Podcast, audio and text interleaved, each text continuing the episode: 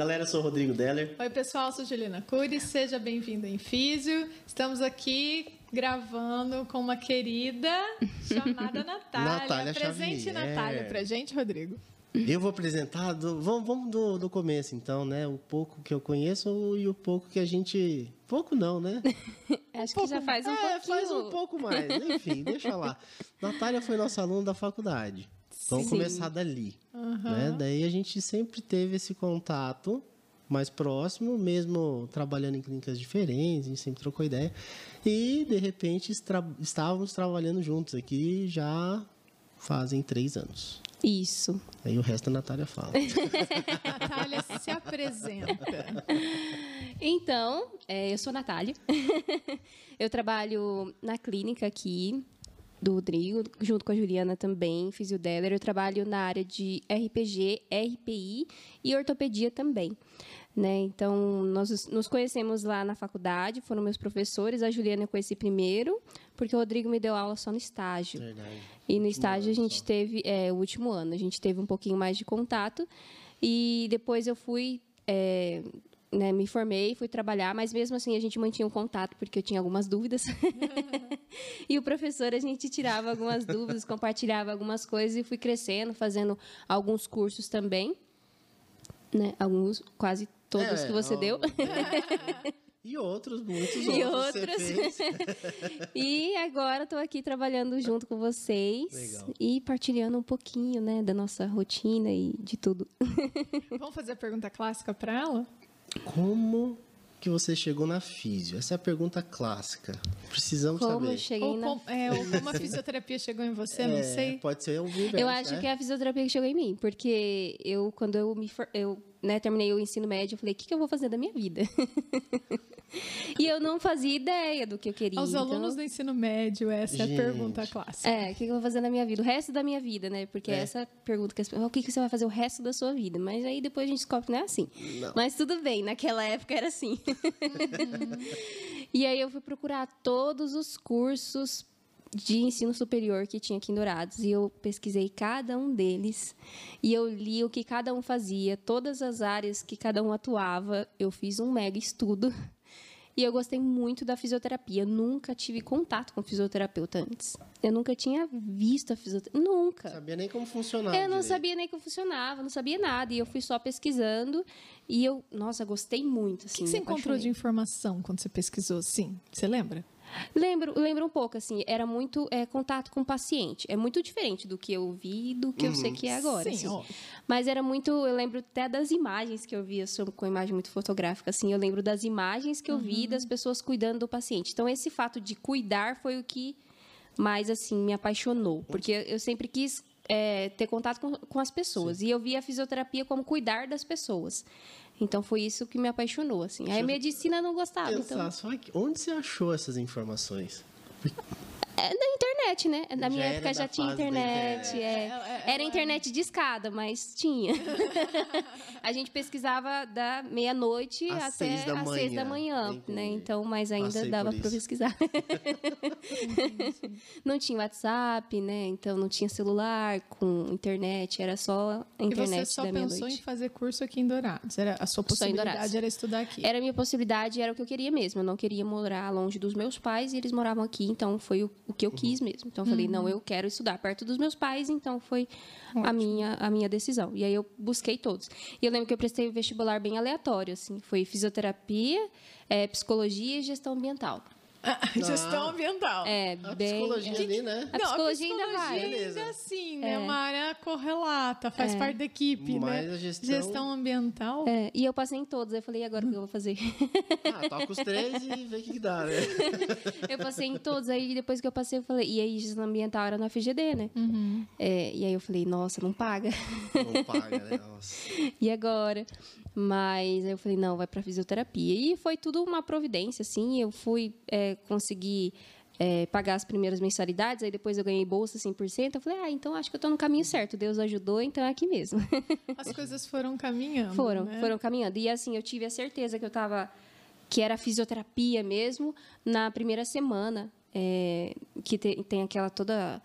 é, os acolhimento, calouros, né? né? Aquele acolhimento e tal. E eu lembro que entrou alguns pacientes ah, da clínica Que e eles que falaram. você entrou? Eu entrei em 2012. Foi quando a gente fez aquele receptivo dentro da clínica, que ficou Foi. todo mundo no ginásio. Foi. Acho que eu Que me aí teve o disso. Marquinhos, teve o Ademir, aí a coordenadora era a Thaís, se eu não me engano, aí Uhum. teve todo um momento lá, foi muito emocionante, todo mundo chorou. Acho Já é de propósito, né? Isso É, eu falei assim, aqui Isso é, isso é com um propósito, É. não é de, Não é de propósito. propósito. É E eu, com obser- eu observo muitos detalhes, assim. Eu lembro que na minha formatura terceiro ano, a gente fez uma formatura mega, assim, sabe? e na, na formatura terceiro ano, eu escolhi uma música para entrar. E eu não conhecia essa música. Eu fui pesquisar uma música para entrar na formatura. Sim. E foi uma música, assim, que nem é muito conhecida e tal. E quando foi nessa semana da fisioterapia, que a gente iniciou ali o curso, eles tocaram essa mesma música. Ah, Olha só. Aí eu falei, eu, eu não acredito muito em coincidência, né? Então eu falei assim, ah, isso não é uma coincidência. Eu acredito muito na providência. Então eu falei, hum, isso é um sinal. Então é aqui mesmo.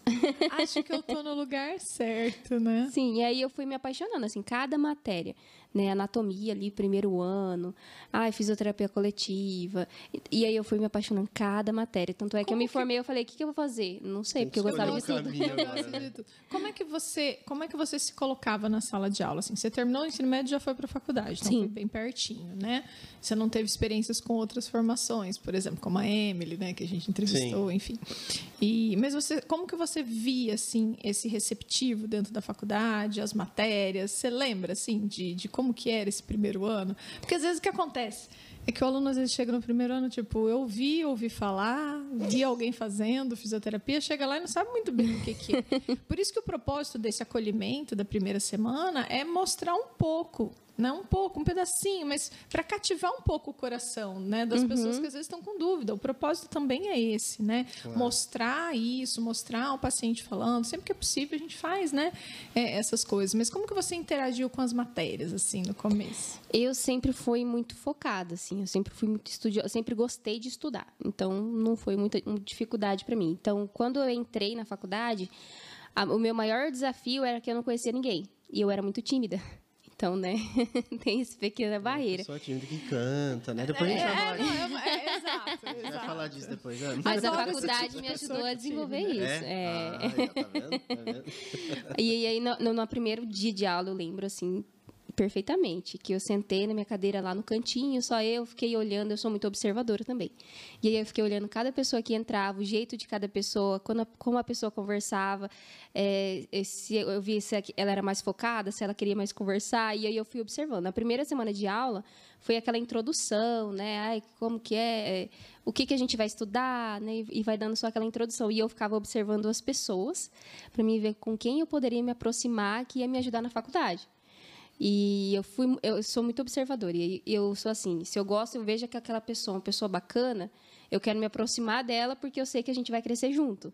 Então eu, eu ficava observando e a partir do momento que eu encontrei um grupo de amigos e eu fui conhecendo as matérias e aí eu fui observando o quê? Que tinha é, é, grupos, é, como que chama? É, igual tem o de Parkinson, tem ah, o de sim, os Sim, projetos os de extensão. projetos de extensões. Isso. E aí eu já comecei a entrar ali Uhum. na clínica e procurar os projetos de extensões para me, me aproximar. Então, se eu não me engano, se foi no primeiro ou no segundo ano, eu já estava fazendo, fazendo os projetos de extensões. Então, eu já comecei a ter contato com o paciente desde o comecinho da faculdade. Então, foi isso que fez eu me apaixonar, porque aí eu vi aquela teórica junto ali, falei, ah, isso eu posso associar. Que agora, fazendo pós-graduação, já formada, a gente consegue associar muito o que a gente aprende em sala de aula já com os pacientes. Isso. Mas quando você entra na graduação, não. Você só vê a teórica e depois você vai ver é, a prática. Eu já conseguia viver isso desde o começo. Você aproveitou essas ajuda oportunidades, muito, né? É. Porque o primeiro ano você não tem aquela, você não tem aquele contato com a prática da físio, né? Que é muito teórico também. É, eu lembro que no primeiro ano, até foi a Juliana que me deu aula, no fisioterapia coletiva. Isso, na saúde coletiva. É, saúde coletiva. E aí foi o primeiro projeto de aula assim que, que nós tivemos que teria que ter contato com outras pessoas e eu lembro que o meu projeto era sobre ergonomia. Na. Ah, eu não lembro o local da Unigran, assim, mas eu lembro. Nossa, foi apaixonante. Foi, nossa, que ergonomia, media e falava com as pessoas como eu já fosse fisioterapeuta. Fisioterapia, o projeto é o Fisioterapia na Comunidade Unigran. É. Ah, era lá dentro mesmo, Era né? lá o dentro. pessoal do... E aí eu já falava como se fosse fisioterapeuta. Eu falei, nossa, isso é o máximo. Porque nessa, eu- nessa disciplina eles elaboram e executam, né? Ah, tem Não é eles só. fazem todo o processo. todo Todo o processo. processo. É. É, eles ficam meio pirados, mas eles fazem. É, mas eu Mas amava. aprende, aprende, é bom. E como eu gostava muito de estudar, então, assim, fazer projeto e aprender e escrever e, e ter que elaborar aquilo. E eu sempre era a cabeça do grupinho, né? Então, sempre estava à frente, ó, fulano vai fazer isso. Ela Isso era era, tímida. Ela era a gestora, É. líder do processo. que todo grupo tem. É, e é Tem. normal. Normal. Isso é ótimo. Maravilhoso. E assim, dentro dos projetos, né? Vamos lá pro primeiro ano. Você já começou a enxergar um, um caminho dentro da FISI. Era uma das possibilidades, ou algumas, de acordo com cada projeto. Teve algum que te chamou mais atenção? Foi esse, de repente? Do ou- projeto de extensão? É. Não, todos eu Todos gostei. você gostou. Ela gostava de tudo mesmo, cara. Todos. Mas, ó, a- a- você Legal. fez o projeto de Parkinson, não fez? Fiz de eu fiz de espirometria. Ela fez o Aham. projeto de espirometria junto Isso. comigo. Sim. Tinha um grupinho bom, né? Tinha, aham. A gente avaliava os pacientes. A gente chegou a fazer duas reuniões científicas no grupo dela para discutir, não foi? As doenças crônicas Uhum. Sim, não sim. transmissíveis. Foram. é, o que eu mais teve mais tempo de participação foi o de Parkinson. Sim. Mas todos que eu participei eu gostei. Não teve um assim, uau, doido, todos. Ah, não, é isso, isso mostra muito assim.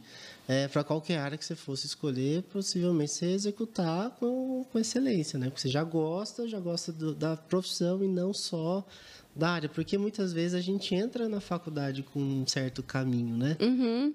Eu não posso ser esse padrão, a Juliana também não, mas assim, a gente entrou meio para conhecer. Mas É. algumas pessoas têm esse contato. A Mori veio, já tinha contato com a Orto, de repente já tinha outras Tá- Tava experiências. saindo para neuro e voltou É, depois. né? Justamente. Cada, a. Emily, né, transitou, Transitou por várias por várias. coisas e foi para uma área que não era que primeiro tinha pensado. É. Então, às vezes, isso também acontece ao longo da Ajuda. carreira. Sim, e tem gente que já entra conhecendo a fisioterapia e já tem um foco, né? Igual eu lembro é, da Poliana, que ela falou que ela entrou na fisioterapia e ela tinha certeza que ela queria respiratório. E ela foi Ela queria desde o todo. começo, verdade. desde o começo. E aí toda a formação dela, ela estava focada no respiratório, se formou e foi para respiratório. Então ela tinha certeza do que ela queria e seguiu e não mudou, assim, né? Então tem, Tem, todo tipo de gente. tem, tem. E tem que lidar com tudo isso, né? Porque nem sempre a gente tem essas afinidades com É. as disciplinas, né? Eu sempre falo Sim. sobre isso. E a gente ali como professor, né, Juliana, a gente fica naquela função de mostrar o amor naquilo que a gente faz. É. Né? Agora, se a pessoa também vai amar, é outra história. Mas... É, eu- é, não precisa amar, mas tem que entender a é, importância, né? justamente. É, eu sempre falo é igual disso. assim, bioestatística, né? Assim. É amor. Quem que te deu bioestatística? Não é mal. Quem me deu? Ai, não lembro. É matéria que eu não gostava, né? Então, não lembro. Eu falo assim, normalmente a Solange ministra muitas É. disciplinas. Mas a Solange Sol. já sabe, tadinha da Sol. Sol, né? sem querer. Sol, a gente te ama. Eu gosto de bioestatística, então eu não posso falar muito, né? Eu sou suspeita, eu gosto de matemática. Então Eu eu, que alguém faça legal. mim. Eu também. Eu amo uma calculadora, amo alguém- que faça assim, né? Fala assim, já pode fazer entregar pronto. Olha, eu, eu não sou muito bom na bioestatística, não. Eu, eu prefiro que alguém faça. É, eu também. Eu, ju- juro. Tá normal, você. tudo, tudo, tudo certo. tá tudo né? tranquilo. É, é igual assim, se tem matéria que eu não, não gostei na faculdade, as que não eram é, Da da fisioterapia. fisioterapia. As que não eram fisioterapia eu não gostava. Ah, começou a gostar do curso no segundo ano, né? Não tinha anatomia no primeiro, né? É, a então, anatomia já dá uma segurada É. boa. Verdade. Agora conta pra mim assim, você fez a faculdade, como é que foi o estágio? Ah, o estágio foi um período, assim, único que jamais esquecerei, porque eu passei Eu amor e ódio. Eu tive amor e ódio, ódio e amor dentro do estágio. Então, assim. Tudo é, normal, né? Foi. Foi um período, assim, muito intenso para mim. Eu vivi intensamente o estágio, todos os atendimentos, todos os pacientes. Eu passei muita raiva, Normal.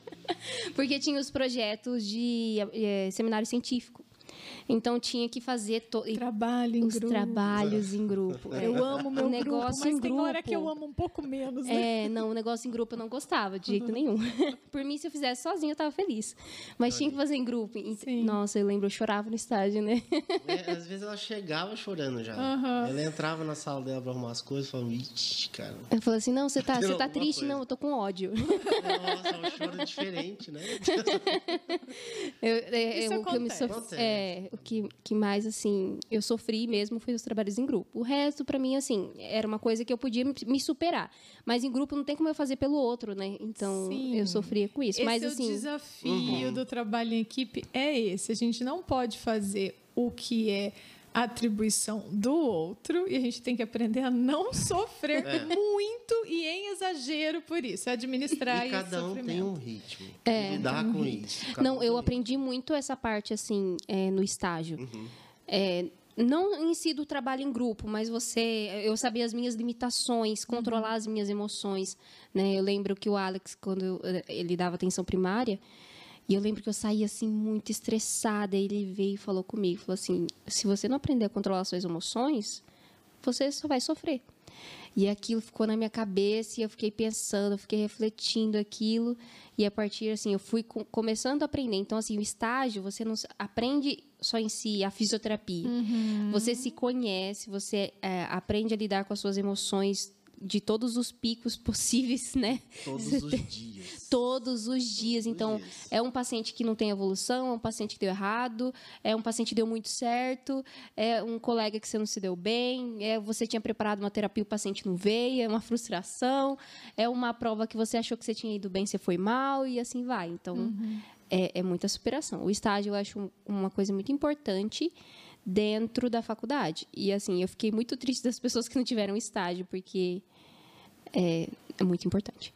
Não, Sofre, e o, né? e É. assim, o, o fato, o fato do estágio colocar isso, eu, eu até brinco, é um preparatório para aquilo que você vai viver. É pra vida, É a assim. vida inteira. Sim. Você tem uma vida resumida em um ano ali, que você tem todas as emoções acontecendo. Todas. E os picos dela.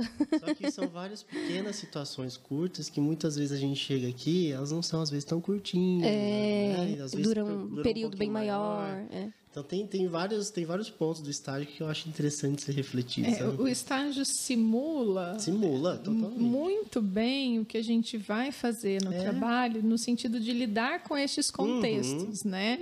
Ele tira você do ser aluno de sala de aula, né? Você passa do, do assim, de mais passivo para ativo. E- isso, você, você não é mais um aluno de fisioterapia. É. Por isso que eu falo no final do ano, antes de chegar o ano de estágio, que em fevereiro, quando você começar o seu estágio, você não é aluno de fisioterapia. Você é o fisioterapeuta de todo e qualquer paciente que você tratar. Assuma a responsabilidade. Assuma a responsabilidade, porque você é o terapeuta. É. Aquela família. Aí chega o começo do ano, já ele- tá. Né? E, e eu acho que essa, essa transição é brusca e intensa, não é, Nath? Sim, é muito intenso. Né? E ela é necessária. Não, necessário. E Né? Dependendo de onde você vai pro estágio, isso passa a ser mais intenso ou não, né? Sim, eu lembro que eu tinha muito medo do hospital. E qual foi o primeiro estágio que eu peguei? Ah, lógico. Bem, normalmente é lógico. assim. mesmo. Porque E não foi seria. o hospital, é. E aí eu terminei apaixonada pelo hospital. Então, É, é assim, né? Eu, sempre falo assim, o meu maior medo era começar na enfermaria de neuro, porque eu tinha medo da professora de neuro. Márcia, eu te amo, mas Mas eu tinha medo. eu tenho medo de você até hoje, porque eu tenho certeza que ela sabe alguma coisa que eu não sei, né? Então, é essa sensação que a gente tem. E neuro, para mim, a disciplina de neuro, o conteúdo de neuro era tudo muito nebuloso e difícil. Né? E o nosso estágio era por sorteio. A gente sorte... a gente, os, os, os nossos professores colocavam a gente numa sala, sorteava os grupos, então você tirava lá um. Um, daí, entendeu? Tinha um book. Então, os grupos eram formados por sorteio e a ordem dos estágios era por sorteio. Mas conta uma coisa pra de mim neuro Foi o agora. meu setor de estágio. Foi o primeiro? Foi o primeiro setor de É, estágio. é, a gente atrai. Agora, uma dúvida que não quer calar. Era sorteio mesmo, não era? Lógico que é. Na minha época era sorteio também? Lógico. Nossa, eu sempre duvidei. Bom, Eu sempre duvidei. Olha, a única coisa que eu acho que faz ajuste... Existem ajustes por conta da- das pessoas que trabalham. E outra né? coisa, carro, Isso né? existe. Se tem um que às tem carro vezes, pra poder... Se, se não tem nenhum pode ser com ajustado, carro né? Naquele grupo, às vezes você faz alguma troca por conta, por exemplo, ir para o hospital pro HU, sabe? É porque sempre os grupinhos ficavam separados, né? Mas se existem alguns problemas muito graves, a gente acaba separando um ou outro indivíduo. Isso pode ser feito ajustado. Mas isso ali na Unigram a gente faz É. esse ajuste carinhoso, sim. É, não, Mas eles são bem pontuais e normalmente é para esse ajuste de carona. É, porque a gente é por... Eu sempre Porque a falava gente assim, não é tinha- possível. a gente tinha muito estágio fora. É, né? tinha bastante. Agora, na minha época, os ajustes, é, o sorteio era na frente de todo mundo. A gente participava do sorteio. Se a gente quisesse trocar de grupo ou de ordem de setor, a gente tinha que fazer um acordo em comum entre dois alunos, assinar um termo, enfim. Era assim que Nossa, fazia. ai, era bem mais Nossa, tenso. né? Era, era assim. Enfim, funcionava Sim, até. claro, claro. Mas é, não é que a gente atrai, eu acho que Deus prepara. Entendeu? Bota você lá logo para resolver É. Coloca no esse mais difícil, que aí depois. Já resolve. Resolve É. isso na sua Resolve. vida. Coloca no mais difícil, porque depois, depois fica Ó, tudo mais tranquilo. Eu lembro do meu estágio, o meu também foi respiratório, primeiro do ano. Só que a gente caiu, a gente caiu no teu primeiro. Foi? no- Não, foi não, mentira. A gente... Não, foi, foi. Foi, Foi, foi, dela primeiro. Foi antes do Depois a carnaval. gente foi pro. Depois a gente foi pro hospital. E o- não era o meu pavor, mas era o do Michael, né? E eu fazia dupla com ele. e aí a gente caiu lá. Sim. Só que também, ao mesmo tempo, você, você entra com tanta. Talvez receio, mas também com aquela necessidade de se doar mais pro, pro estágio, que você acaba aprendendo muito mais. Sim. Que foi o que aconteceu comigo lá na pediatria. Você Né? presta GO, muito mais na atenção, GO, você eu fica muito mais precisava- focado, porque você fala, meu Deus, isso aqui é uma coisa É. desconhecida pra mim e é uma coisa que eu tenho medo. Então você se focava bem mais e se empenhava bem mais naquilo. é que medo você- de errar maior, né? Então, aí, é, é, assim, é, é, eu falo assim, é aquela parte boa do medo. É lógico. É aquela que te põe a resolver o problema, né? pra Ela, é o que te move a ficar mais esperto. É, e- Né? e, no último ano, assim, eu passei por muita coisa, porque era o ano. é, no ano seguinte eu ia casar. Então, assim, eu Eu já precisava. tava certinho. É, já estava certinho. Então, assim, juntava um monte de coisa, um monte de emoção, porque eu não podia reprovar em nenhum estágio, porque ano que vem eu ia casar, então eu não podia continuar, eu tinha que estar trabalhando ano que vem, sabe?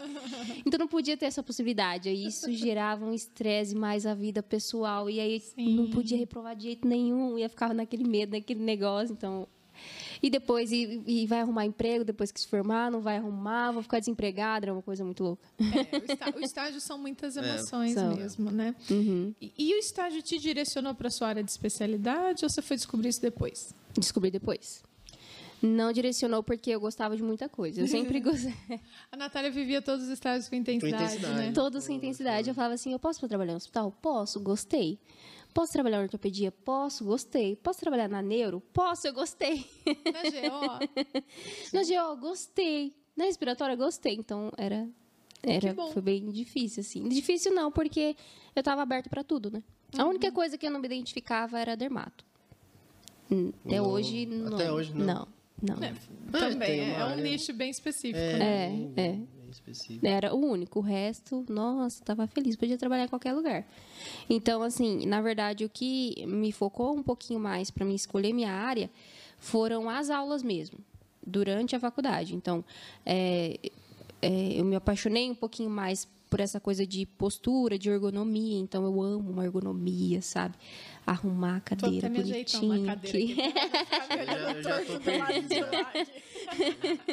Então, automaticamente, eu olho a postura das pessoas sem querer, sabe? Então, assim, essa parte é, de ergonomia sempre me chamou muita atenção. Eu sempre gostei de tudo, mas a ergonomia sempre me puxou, assim, a postura, a cinesioterapia, né? A fisioterapia pura sempre me chamou muita atenção. Então, foi, mas não foi no estágio em si.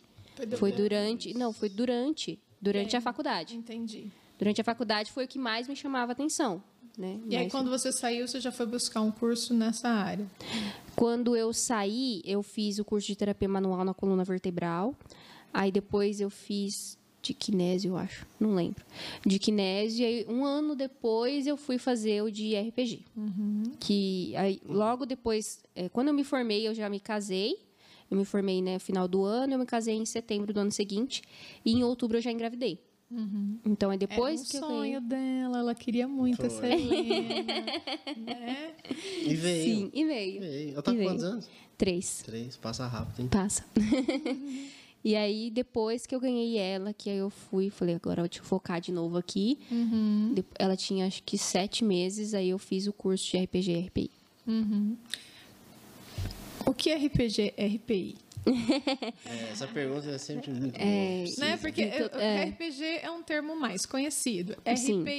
Talvez não. É, Eu falo muito ainda RPG, porque as- se eu falar RPI, ninguém vai saber o que é. Assim, Se eu falar RPG, a pessoa associa. Então, aí eu sempre falo do RPG, mas eu atendo mais o RPG do que o RPG, né? O RPG, é, RPG é Reeducação Postural Global, então é aquela postura de ranzinha, levantar as pernas pro ar, que todo mundo já viu alguma vez. O né? alinhamento das cadeias, É, né? A identificação, né? da- é. Identificação, né? E o RPI é o Equilíbrio Postural Integrado. Então, eu associo o RPG com algumas outras coisas. Então, a osteopatia crani- craniana, é, as, as cadeias mesmo, as posturais, lateral, contralateral. Então, eu uso algumas outras posturas, as posturas analíticas, que é a postura de Brusquet. Uso mais a cinesioterapia, é, uso a terapia manual. Então, ela envolve outras coisas além é, do RPG em si. Outras ferramentas. Outras ferramentas. Por isso chama integrado. Integrado, exatamente. Entendi. E é legal, assim, ó, depois que depois que eu conversei com a Natália sobre né, o RPI, mais especificamente, abriu os olhos até para outras coisas dentro da osteo. Foi bem interessante, Uhum. assim, porque como que dá para integrar bem esses sistemas na hora de reabilitar. É Muito. legal. É muito legal. A gente consegue reequilibrar bastante coisa, porque é ver toda a parte visceral, né? Ver a parte é, de mobilidade mesmo em si, ver a parte craniana, ver a parte emocional, porque a gente vê a parte de comportamento, É isso que porque eu ia falar. nós trabalhamos a, a avaliação de comportamento, né? É, E através da postura da pessoa eu consigo observar qual comportamento que ela tem na vida diária dela. E o comportamento ele influencia na postura. Né? Uma pessoa tímida, uma pessoa mais fechada, uma pessoa mais espontânea, uma pessoa mais alegre, uma pessoa mais aberta. Então, influencia na postura. Então, dessa forma, é- é como influencia, a gente consegue trabalhar em cima disso também. Então, é muito amplo, assim, a gente consegue trabalhar muita coisa e determinar muita coisa para o paciente e ele entender isso. Porque a gente entender é fácil para passar isso para o paciente. Então, nas avaliações, eu consigo mostrar isso para o paciente. Eu desenho, desenho mesmo. Muito bom. Eu faço um desenho e consigo mostrar para ele o que, o que gera, porque ele sente dor do lado direito, mas eu falo que a disfunção dele está do lado esquerdo. Pera, que negócio que que tá louco é esse? aqui, né? Entendeu? Por que, que você fica mexendo na minha barriga? Minha barriga tá ali, ela não tá torta, minha barriga. Eu tô com dor no joelho. O que, que você tá fazendo na barriga ainda? É. Sai daí, né? Sai daí. É, já escutei Bem muito isso, então. então eu consigo é, mostrar muito bem isso pro paciente. Eu sempre gosto de conversar muito. Tem vezes que eu fico 20 minutos conversando para mostrar muito bem é, isso pro paciente, ele entender é, como eu trabalho e entender que ele precisa de alguns comportamentos diferentes para ele melhorar também. É, você consegue colocar essas ferramentas, né, de, de maneira a associar para aquele problema ser mais bem resolvido, né? O contribui. É, Então, Não, não pega só a reeducação postural no sentido da parte músculo-esquelética, mas você trabalha outros elementos complementares. Isso, isso. E eu sempre gosto de associar com alguma outra coisa. Então, depende do paciente, eu associo ele com uma musculação. Né? Eu peço, ó, vamos lá fazer com personal, alguma coisa assim. Ah, eu quero que você associe com uma leitura. Eu quero que você associe isso ah, com uma caminhada no final da tarde. Então, eu gosto sempre de associar com alguma outra coisa. Simples que seja, mas através do comportamento dele eu vejo ah, o que a gente pode associar para melhorar essa postura. Ah, muito estresse no trabalho. Que- Como a gente pode fazer para melhorar isso? Né? Então, eu sempre associo. Eu gosto de tirar foto, eu tiro muita foto. Tira foto do seu ambiente de trabalho, tira foto do seu sofá, tira foto. Como é Então, eu tiro muita foto. É, tudo. Tirar foto dormindo. Programa o celular, deixa filmando. Deixa filmando a noite inteira. Nossa, que bom. Entendi. Isso é interessante porque você acaba é, saindo um pouco da- do RPG clássico e conseguindo, por exemplo, avançar. Porque o RPG clássico, né, o que eu conheço, também não tenho informação, mas você tem um limite também do trabalho. Sim, você coloca sim. outras ferramentas, você acaba abrangendo, né? Vocês que são aí ah. da área da ortopedia podem me dizer como é que até, isso funciona. Até a gente tem, tem a Karina, né? Uma colega nossa. Sim, a Karina. Que trabalha com RPG e o Pilates. Uhum. Ela associa com o Pilates. É muito bacana. Também é muito legal. É um trabalho legal. muito bacana muito que a Karina bacana. faz. É muito legal. Vamos fazer Danilo Gentili, né? É, Karina, queremos, queremos você aqui. Verdade, a gente tem que, tem que pensar assim, ó. Muitas vezes o, o RPG clássico, né? Ele, ele tem uma ferramenta e uma linha de raciocínio. Sim. Que você conseguiu incorporar também todas essas outras ferramentas, né? Sim. Você consegue, a partir da avaliação, já determinar quais ferramentas vai usar ou você tem que ficar também reavaliando ou constantemente? É, ao longo do processo? é, é, é, é, uma, é uma coisa bem. É, depende do paciente, assim, uhum. porque eu faço a avaliação inicial e aí eu, eu bolo um tratamento para ele. Porque a gente tem a desconstrução do paciente e a construção do paciente. Então eu chego lá, vejo todas as minhas avaliações, que demora bastante, porque tem bastante. Muitos itens lá, né? Aí eu coloco todo no desenho ali já, na hora do paciente, já faço o desenho bem explicativo, mostro para ele, ó, isso aqui são suas disfunções, né? Acontece isso, por isso que você tem uma dor no quadril, né? Por uma compensação ou por uma tensão, então eu já consigo determinar aquilo. E eu já coloco o plano de tratamento para ele. A gente vai começar com a desconstrução, é tirar os vícios posturais. Então, começar com uma liberação miofascial, com uma postura analítica, é, vamos iniciar ali com, com uma hóstia, eu já coloco um plano de tratamento para ele. E depois disso eu vou entrar com a construção, que aí é as posturas do RPG em si, é um fortalecimento muscular específico, é um treino de mobilidade, aí eu vou colocar aquilo num processo de construção. Uhum. Porém, depende muito como o paciente evolui. Porque tem gente que evolui mais rápido, tem gente que auxilia muito, né? Eu peço para fazer alguns exercícios em casa, a pessoa faz. Tem gente que não faz de jeito nenhum. Uhum. Tem gente é. que só faz sob supervisão Sim. direta. Tem gente que sem supervisão direta já faz. Nossa, e evolui tão bem. não, não, consegue, faz, é. parte, faz parte, né? Faz parte. Cada pessoa é. é. do seu jeito. E no comportamento, na avaliação dela, não sei se ela vai fazer ou não. Você acaba já tentando, né? né? Já, já dá para saber. E eu já, já sei se ela vai fazer ou não, aí eu me empenho um pouco mais, assim, é, nesse fato de forçar bem mais ela durante a terapia. Uhum. Eu continuo passando em casa, mesmo sabendo que ela não vai fazer, porque ela tem que tentar criar uma disciplina dentro da uhum. cabeça dela e na rotina dela. Uhum. E aí eu sei ali. É, é, eu consigo determinar um plano que eu vou fazer para ela. Mas durante toda, toda vez que o paciente volta, né, cada sessão eu faço uma reavaliação. Aí eu consigo, né, ou por foto, avaliar e ver se já teve uma melhora, se não teve uma melhora, se a gente vai ter que bolar de novo isso, se aquele tratamento para ela não foi o adequado, a gente consegue fazer um que se adapte melhor a ela. Então, toda sessão eu faço uma reavaliação. Uhum. É legal isso aí, porque assim, a, a, o paciente ele é novo, né, a cada dia que ele chega. Sim. Né? Se ele se empenhou, vai ter mudança corporal, vai ter mudança de comportamento e tudo mais. Consciência. Né? Porque muda bastante isso né? ao longo do, do, do tratamento. E ali, se a gente for pensar, como é, como é que o paciente recebe tudo isso?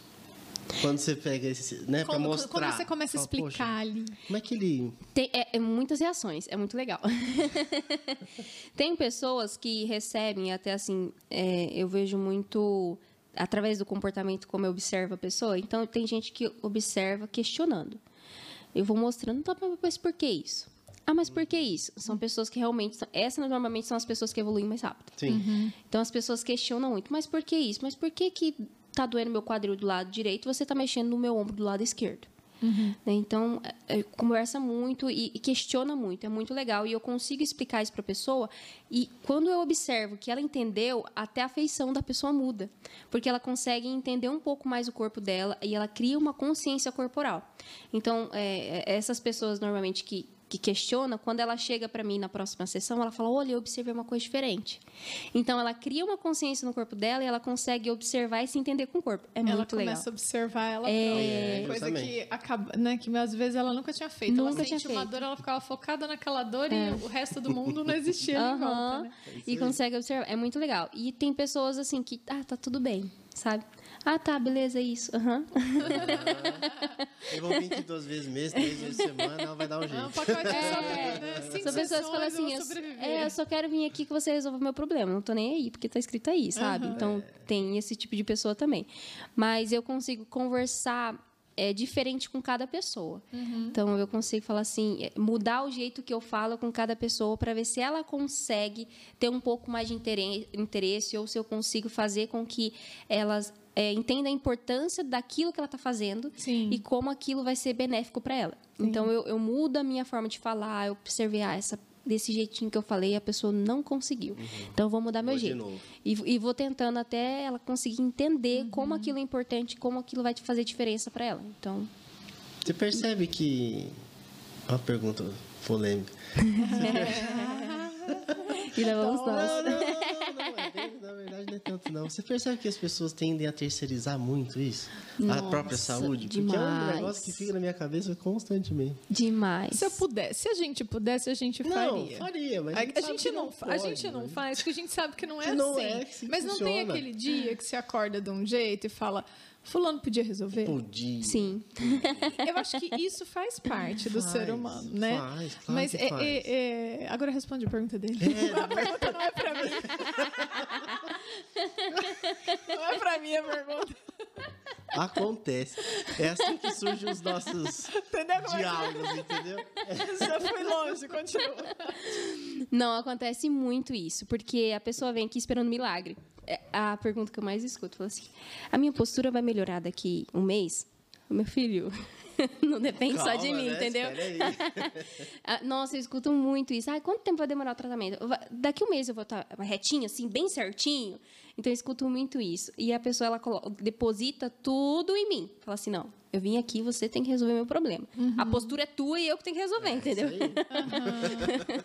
É, é meio lógico, mas tudo bem. Então, assim, ela terceiriza muito, deposita tudo como se eu fosse milagreira, assim. Sim. Falei, Gente, aí eu vou lá na minha conversinha, bonitinha, explicando, olha, eu tô aqui, é, a gente passa aqui no máximo uma hora junto.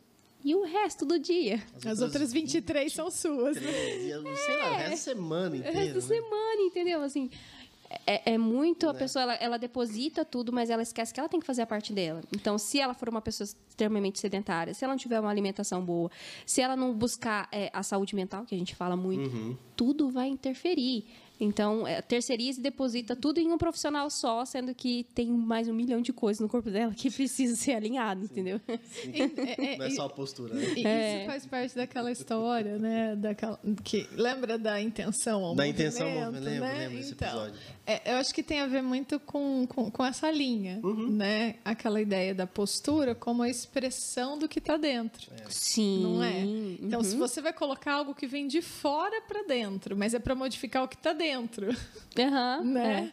Porque o de fora, né? O que você colocou tem que ficar. Se não ficar, não vai mudar. Não, né? Aí que tá. é. Exatamente. É, é, eu acho engraçado que a gente pega lá o princípio da reversibilidade, não é assim? Se você não mantiver alguns hábitos mais saudáveis, mudar algumas rotinas, fazer coisas que você não gosta tanto assim, talvez você volte a ter aquela postura inadequada. Então, ou Sim. talvez se você cria uma nova postura que seja né, ou algum outro problema. Então, é algo que é contínuo para a vida, né? Porque a postura, ela não é do dia. Tem dia que você acorda, você tá assim. É.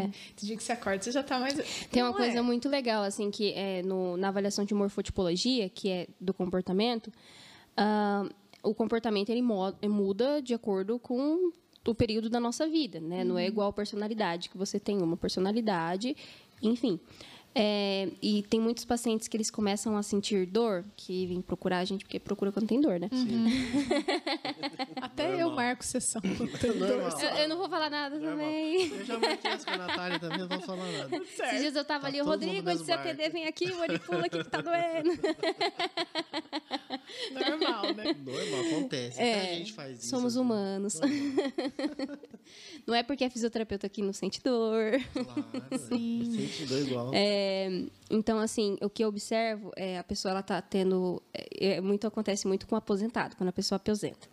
Então, até esses dias eu estava atendendo uma senhora que ela trabalhava numa escola e ela era coordenadora. Nossa. E ela era aquela pessoa assim que tomava frente de tudo e cuidava de um monte de gente e tal, tal, tal, e fazia aquilo.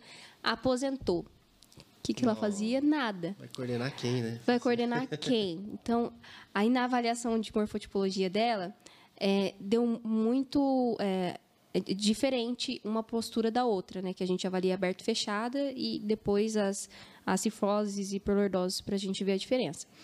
E eu falei assim, olha, tá acontecendo, eu, eu, converso todo com um jeito, o paciente entender para não achar que eu sou louca. eu estou explicando o resultado de uma avaliação técnica. Vamos é. lá. Né? Vamos por partes. Eu não sou vidente, eu não sei tudo que acontece na sua vida, mas. Temos aqui, né? E aí eu conversando assim com todo um jeito, falei assim, olha, é, tá acontecendo uma mudança aqui, né? E ela já falou, então, é porque eu era assim, assim, assim, assim, assim. Aí já explodiu ali, né? E ela entrou uhum. toda quietinha na sala e aí deu aquela explosão. E, e ela explicou. E aí acontece os reajustes, porque aí o corpo tem que fazer todo aquele reajuste. Porque Sim. ela estava naquela explosão e ter que comandar lá, ó, cabeça erguida, abre o peito para enfrentar tudo que tem e vai. E de repente ela estava na casa, porque ainda aposentada, e ela era separada. E uhum. os filhos moravam em outras casas, então morando sozinha. Aí chegou em casa sozinha, não tem nada para fazer, Nossa. ninguém para mandar, e aí aquela postura vai fechando, e aí o corpo fala: "Meu Deus, o que está acontecendo?" E aí todo aquele reajuste. Então é muito legal perceber isso como influencia na vida social da pessoa. E, e ela não tem consciência é, de que a vida social dela, né, o trabalho dela influencia na postura dela. As pessoas não têm consciência disso. Então, a partir do momento que eu começo a explicar isso, aí, nossa, começa a fazer sentido. Então, é muito legal, assim, ver a reação das pessoas e como elas conseguem entender o próprio corpo. É muito legal. Mas quando assimila é legal, né? É, é legal. A, a, história da via eferente, né, dela. Ah, meu Deus. O músculos é, e as suas referências, né? Tem, Todo sim. mundo manda nele. É, coitado. coitado. E coloca a culpa só nele, né? Pois é, e quer começar Ai, a tratar só ele. É. Eu falo assim, eu só tô obedecendo ordem, né? Alguém resolve lá em cima pra mim, que eu melhoro aqui embaixo. Sim, sim. Eu, eu, eu, brinco, coitado, eu brinco na sala assim, falo, poxa, coitadinho deles, né? A gente começa a tratar pela via errada às vezes. A gente é. tem que tomar cuidado. Uhum. Senão a gente vai tratar o músculo e vai ficar... Por isso que tem vezes até que eu mando o paciente assim para uma terapia, sabe, para um psicólogo, fala assim, calma. Faz uma orientação para ele Vamos poder fazer... buscar Exatamente. outras coisas, porque precisa de outros elementos a serem abordados, não é isso, uhum, Nath? Que às vezes é isso também. Sim. Quando a gente fala sim. em equipe multi, a gente está falando disso né? Se você tem essas mudanças muito grandes, às vezes a pessoa precisa de um pequeno acompanhamento. Sim. Às vezes não é por muito tempo, mas ela mas precisa, precisa, né? Sim. Sim, é. E, e, e, é a importância do paciente entender isso, porque aí entra outro aspecto financeiro, né? Uhum. Não, mas eu estou fazendo aqui o RPG e o Não dá para mim fazer ao mesmo tempo uma academia e não dá para mim fazer ao mesmo tempo uma terapia e, e não dá Aí Sim. entra que a gente tem que saber lidar muito bem com essa realidade, né? Porque a gente uhum. fala assim que tem que associar outras coisas, mas a gente tem que saber muito com essa realidade e colocar as prioridades. Então tem paciente que eu falo assim, olha, a gente vai fazer o RPG aqui, tanto tempo, eu vou te dar um tempo para você fazer esse tempo aqui na, na musculação e daqui tanto tempo você volta. Fazer, uma, fazer um fazer plano. Um plano, né? é, um acompanhamento, acompanhamento é muito legal. E a gente fica acompanhando ali pelo WhatsApp, mandando, olha, agora eu quero uma foto perfil, como que tá? E eu vou acompanhando. Ó, a gente vai ter que adiantar, vou ter que atrasar um pouquinho. E assim uhum. vai, e tendo esse acompanhamento para trabalhar realmente com a realidade da pessoa. Então, é bem legal. É legal isso aí, porque assim, hoje, hoje, se a gente for ver, essa questão financeira é importante, né? Uhum. Porque aí a gente consegue fazer o acompanhamento de longe e, o, e muitas vezes o paciente começa a dar muito mais importância para aquilo que ele tem que fazer em casa. Sim. Sim. Porque ele fala assim, ah, se eu fizer isso aqui assim, assim, eu consigo fazer a próxima etapa do meu tratamento, volto para o meu acompanhamento, posso receber alta ou não, uhum. né, de repente, e pode de repente até fazer outra coisa que fazia parte da sugestão uhum. terapêutica, uhum. né? Então, e eu não sei, eu não sei como como tá assim para vocês, mas é, os meus pacientes têm muitos fazendo é, atividade física em casa. Uhum. Uhum. Nossa, muita, muita gente está fazendo. Comprou os pezinhos lá no Paraguai uhum. e, e tá, comprou elástico, vai lá, pesquisa na internet ou faz algumas aulas com personal e depois né, termine e continue em casa. Tem muita gente fazendo. E eu achei isso muito bacana, né? A pandemia, ela teve essa coisa ao favor. Teve, deixou as pessoas Deixou as pessoas ativas em casa. E, assim, um compromisso. A pessoa está fazendo, né? Tem paciente que faz atividade todo dia em casa. Falei, uhum. é, é, um compromisso muito bacana, porque em casa a gente quer o sofá, né? É mais fácil do que ir lá pegar um halter. É, bem mais fácil. Então, é muito legal. Lógico que algumas pessoas que algumas realmente preferem sim, de um claro. acompanhamento. Claro. Mas é, faz parte também da gente ajudar a projetar, né? É. Então, Uhum. a pandemia trouxe essa possibilidade do telemonitoramento, por Uhum. exemplo, isso Sim. facilita para o paciente. Muito, Né? Fazer os exercícios com acompanhamento. Quer dizer, existem nichos a serem explorados de serviços dessa forma também. Sim. Né? É, isso acordou as pessoas em casa para que ter uma vida saudável é melhor, porque é menos fator de risco para qualquer doença. Então teve que vir uma doença nova para você lembrar de coisas que já se falam há muitos e muitos e muitos anos.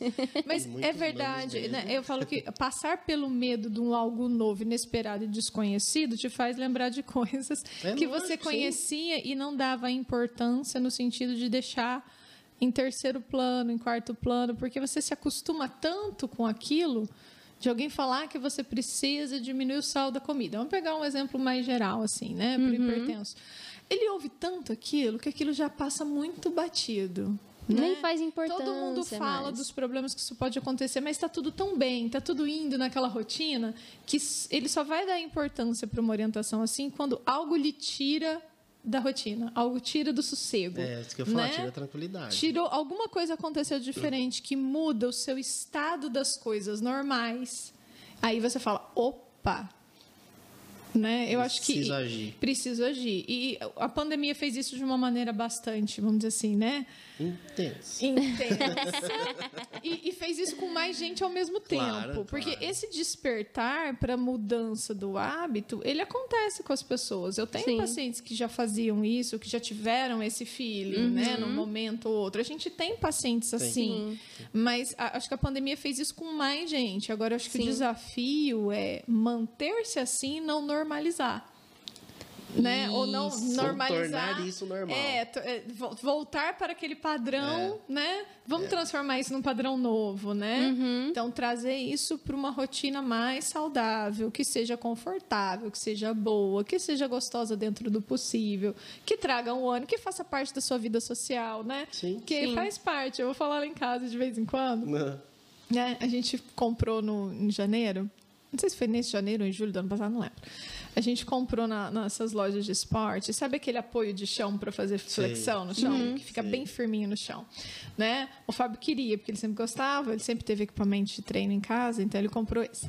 Aí o que, que acontece? Vai o Arthur fazer flexão, vai a Marina fazer flexão. Já vai todo entendeu? mundo. Eles fazem igual e é super divertido. É e é muito engraçado, sabe? Se torna um e o Arthur tá. familiar, Cara, né? muito Olha, engraçadinho. é o legal. Arthur pequenininho, daquele jeito, tá fazendo bonitinho. É, Já tá Olha que aprendendo. Legal. Porque assim, você cria um ambiente divertido. Eu falo, isso também, a a pandemia trouxe um pouco disso, da gente parar cinco minutos para fazer esse tipo de E um coisa. momento familiar, né? É, divertido. Trazer essa diversão, assim. Pra- Nossa, fazer exercício. É, vamos fazer exercício de outro jeito. Então, eu acho que muitas pessoas passaram por experiências assim. É, é porque antes, assim, fazia, é, fazia esse exercício por obrigação, né? É, leva Mais o por filho ali, obrigação. leva o outro É. lá, leva É. o outro lá, cada um faz uma coisa, mas ninguém se reúne para fazer. É, era muito uma obrigação. E agora não, é uma coisa é, saudável. Lógico que algumas vezes se torna uma obrigação, porque tem algumas atividades que a gente não gosta de fazer. Exatamente. fazer. mas precisa fazer, mas se torna uma coisa muito mais divertida, né? Igual fazer em casa. Eu lembro também quando tava com a Helena e falava, vamos fazer exercício. Ela vai. E três aninhos lá. Sim. E ele levantava as perninhas, abaixava. Falava assim, mamãe, você não consegue? Perdeu a flexibilidade, né? você não consegue encostar a cabeça no joelho? Ai, a, mamãe, a mamãe já fez isso quando tinha sua idade. Perdi. É, se torna muito isso, assim. E, eu observo muito isso, é, trazendo, assim, para a rotina, a consciência corporal. Porque o RPG ele era muito conhecido como uma coisa super chata. Era mais estático, não era? Era RPG muito um estático, eu ficar... O A RPG em si... postura. As né? manutenções de É. postura, o tempo, né? Era um E aí eu tempo fico lá. postura. Um tempão naquela postura, um tempão naquela postura, e é sofrida, que não é fácil. Então, e, e se tornava uma coisa chata. Porque eu gosto de trazer tudo muito legal, muito divertido. Tudo que eu vou fazer, eu gosto que a pessoa faça com prazer. Então, vamos Trazer tornar... um momento de descontração para aquele Isso. sofrimento. E, e trazendo É verdade, isso de forma. é como que o paciente vai fazer o exercício em casa que eu pedi, sendo que é super chato? Uhum. Então eu trago aquilo é, de uma forma um pouco mais descontraída, uma forma Uhum. um pouco mais. É, lúdica para Uhum. ele realizar aquilo, né? Até pelo fato da consciência corporal. Então, você sentar. Vou sentar bonitinho ali, bem certinho, e não ter que ficar lembrando Vou toda alinhar hora. o meu queixo, vou peraí. alinhar, peraí, Eu né? já perdi de novo. Eu tô, eu tô quase aqui assim, ó. Não, eu vou aqui, ó. A gente vai disfarçadamente. É isso mesmo. Mas, assim, trazer essa consciência corporal não como uma obrigação, sabe? Aí eu vou sentar e eu vou me alinhar. Então, automaticamente, conforme a gente vai fazendo os exercícios e eu trabalhando a consciência corporal, eu vou sentar, automaticamente eu vou ficar aqui e eu nem percebi que eu estou sentado correto. Então, essa, essa questão da consciência corporal, trazê-la um pouco mais de uma forma lúdica, uma forma é, mais agradável de você fazer do Pra ela que... internalizar, né? Isso, internalizar. Nossa, eu vou ficar aqui e tá tudo bem, entendeu? Não vai ser uma coisa chata, não vou ficar obrigada, né, obrigatória sentado certinho, igual no trabalho. A gente lê, né, na internet, que tem que ser sentado assim, bonitinho. Só eu falta mensurar os mexer. graus, né? É. 120 graus ali. então. Você tem que sentar aqui certinho, né? A gente vê na internet assim, Sim. é assim que tem que sentar. Gente, fica quatro horas sentado assim, fica, eu quero ver. Eu posso contar uma experiência? Pode. Minhas histórias.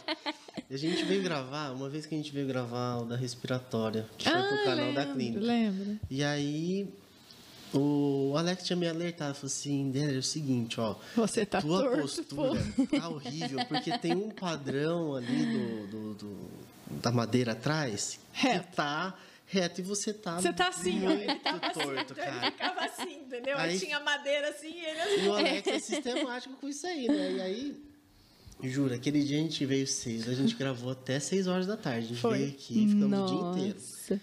E você o dia inteiro aqui, ó. Não, o dia inteiro aqui, ó. eu Até, né? Fiquei aqui, eu ajustei ali, ali, a minha escápula, postura, tudo legal. Chegou seis horas da tarde, a minha lombar, ela existia. Você lembrou? Eu- Você ficou Nossa. lembrando dela os três dias. Eu fiquei, não, até mais um pouco. Eu falei, poxa vida, só porque eu corrigi por. Mas foram quase oito horas aquele dia. Foi muito intenso. Nossa. Então, assim, no- eu até brinco, né? A gente fala da postura ideal, perfeita, né? Que, que graças a Deus já vem, já vem Uhum. caindo isso aí. A gente sabe que a gente faz posturas de manutenção ao longo do dia, né? Então a gente não Sim. vai ficar 100% aqui e vai ficar olhando sempre. Gente, Eu, falo, o- É eu, eu sempre falo diferente. para meus pacientes assim, né? O nosso corpo foi feito para o movimento. É, então, qualquer postura que você fique ali estático pode ser a mais bonitinha possível. Ela vai te incomodar alguma hora. É, é, é Você vai ter É que- desenvolver gestos e variações de gestos mais adequados, mais organizados. Mudança Exatamente. de padrão, né? Você trazer para um Mudança. padrão muito assim, você mudar para um padrão mais assim. Você, você aprender essa consciência, fala, o internalizar é de você trazer posturas diferentes que são terapêuticas para você para os seus gestos, não é assim? Sim, isso, né? exatamente isso. É, e, que é e você se adequa. né? É, é difícil. É igual as pessoas devem perguntar para você, porque perguntam para todo fisioterapeuta. Ah, deve... Qual a postura certa para dormir? Nossa, Aquela que eu aquela que Aquela que eu- dorme. Sabe aquela, que, que você eu dorme bem gostoso? É aquela lá. Sabe o que, que é o negócio? Eu tava, tava analisando isso esses dias. E assim, tudo bem, você tem até aquela postura, né, de lado, bonitinho, tentando organizar, mas nem sempre ela é confortável para o paciente. É. E eu já, me, eu já, já tentei fazer isso. Eu, eu durmo assim quase todo dia, mas eu acordo de bruços. Você Eu- não eu- dorme eu de lado, de- você deita de Eu lado. deito de lado. Você não dorme de lado. Permaneço talvez, sei lá, meia hora. Depois. A hora que, você, a hora que o seu subconsciente e o seu inconsciente tomam Falou assim, olha, ele conta- dormiu. Ele falou assim, ele dormiu, agora eu dormiu. posso. Agora deixa eu mandar de verdade. Exatamente, mas isso é, mas é exatamente, não é isso que É. acontece? Lógico. É exatamente o que É, acontece. eu também, eu durmo de todas as posições possíveis. É, de lado, do outro lado, de bruto, barriga pra cima. Tudo qualquer A gente jeito, eu tô ajustar, dormindo. Eu até falo, dá pra ajustar pequeno, fazer pequenos ajustes, só que não seja Ajustes. agressivo. É, né? eu acho Isso, que exatamente. você colocar uma postura para Eu pegar dando no... opinião aqui. Não, né? eu, é, assim, você colocar uma postura, por fala, exemplo, tá? para pegar no sono, né? No momento que você está com dor X ou Y, né? É, não, exatamente. a Esses pessoa tá uma- ajustes são importantes. Às vezes a Esses- pessoa É. precisa de uma mãozinha Sim, eu tô com uma isso. dor aguda lá na minha lombar. Você vai dormir ajustar. de qualquer jeito? Não, peraí, De né? bruto. Vamos ajustar até a gente né, conseguir tratar essa dor, beleza. Aí eu Porque segue aí, a vida, não, né? Então, a partir do momento que a gente conseguiu é. ajustar aquele padrão que estava dolorido ou um padrão de disfunção, a gente ajustou ele. Ai, ah, agora a postura certa para você dormir, porque você está com esse padrão, né? A mais ideal, não gosto da certa, a mais ideal. Mais ideal. a mais ideal que seria seria essa daqui, né? Então vamos melhorar. Beleza, ó, melhorou sua disfunção, chodor, agora dorme, só dorme. É, porque, porque senão as pessoas não dormem.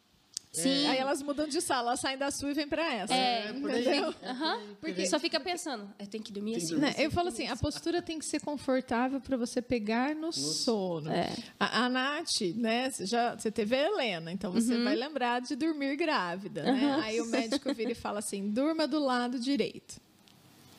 Ah, eu, eu nunca dormi do lado direito. Então, eu olhava para o obstetra, eu olhava para ele e falava assim, doutor, já entendi. Eu não conseguia. Não consegui. Nossa, eu só dormia eu de bruxo tinha, antes. Eu arranjei Nossa, um jeito de colocar um travesseiro extra para a barriga. Sim. É, Entendeu? Eu, eu fiz um apoio para a barriga. para Porque eu, eu, só durmo do lado esquerdo. A minha vida é pegar no sono do lado esquerdo. É o lado que eu relaxo e eu durmo. Olha. É o lado que eu amo. Entendeu? É, é, o lado que eu. Né, é. Então, é, eu tive que ajustar a postura para dormir do lado esquerdo. E eu dormia e não passei mal. Tá tudo bem. né? é. mas, mas eu precisei fazer um ajuste da barriga. É, é. Na gravidez a gente faz muito ajuste, né? Eu faz. também colocava o travesseiro embaixo da barriga e queria dormir de barriga para cima, porque já incomodava aquele lado, já não aguentava hum. mais, meu ombro dormia, tudo adormecia. Eu falei, preciso fazer. Aí virava de barriga para cima, colocava um travesseiro embaixo das e pernas assim e assim a gente seguia a vida. Até que chega um ponto que você tá dormindo quase sentado, né? Porque não tem mais postura, não, não tem mais respirar, jeito, não é. tem mais não sei o quê. É. A Dani tava quase assim já. A gente tem alguns travesseiros na cama. Ah. E eu me vi com um só e o resto você, se viu, assim. você, você não se viu dormindo no chão do lado da cama? Alguns dias só. É, tá, beleza, dias. porque acontece. Eu tinha tomado a cama. Falei, é. você fede assim, né? Dá até dó de acordar. Você fala, eu, eu, não dormia muito assim no, no final que a, que a barriga é, tá então, porque no banheiro a cada duas horas, então eu não dormia. Grávidas e as suas posturas. e isso faz parte da adaptação, na verdade. Isso, né? é uma adaptação, exatamente. E, e, é interessante, por exemplo, quando você fala de postura e, e, e o movimento, né? E a, e a forma como o paciente se expressa. Né? O Rodrigo também vê isso nos pacientes dele. Uhum. Eu vejo também nos pacientes cardiopatas, os respiratórios, uhum. eles têm uma postura né, própria deles, né? E a gente tem que trabalhar essa postura porque senão ele não respira bem. É você tem que trazer. eu quero fazer um treino de músculo inspiratório. Uhum. O treino de músculo inspiratório é uma sobrecarga. Ele não é gostoso. Não é gostoso fazer não, TMI. Não é agradável. Porque respirar tem que ser livre. Quando você põe uma carga para respirar, não é legal, mas eu preciso treinar. Uhum. Porque eu tenho fraqueza. Então, eu tenho que trazer ele para uma postura que seja boa. Então, eu vou ter que trabalhar toda a parte de cintura escapular, tronco, posição da lombar, quadril, dissociação de cintura. Aí, para ele se sentir fazendo um movimento com carga que seja confortável e não crie uma outra postura muito pior, porque ele vai fechando, fazendo uhum. TMI, né, para poder fazer mais força. Então é complicado, né? Vai falar que respiratório é só respirar. Ah.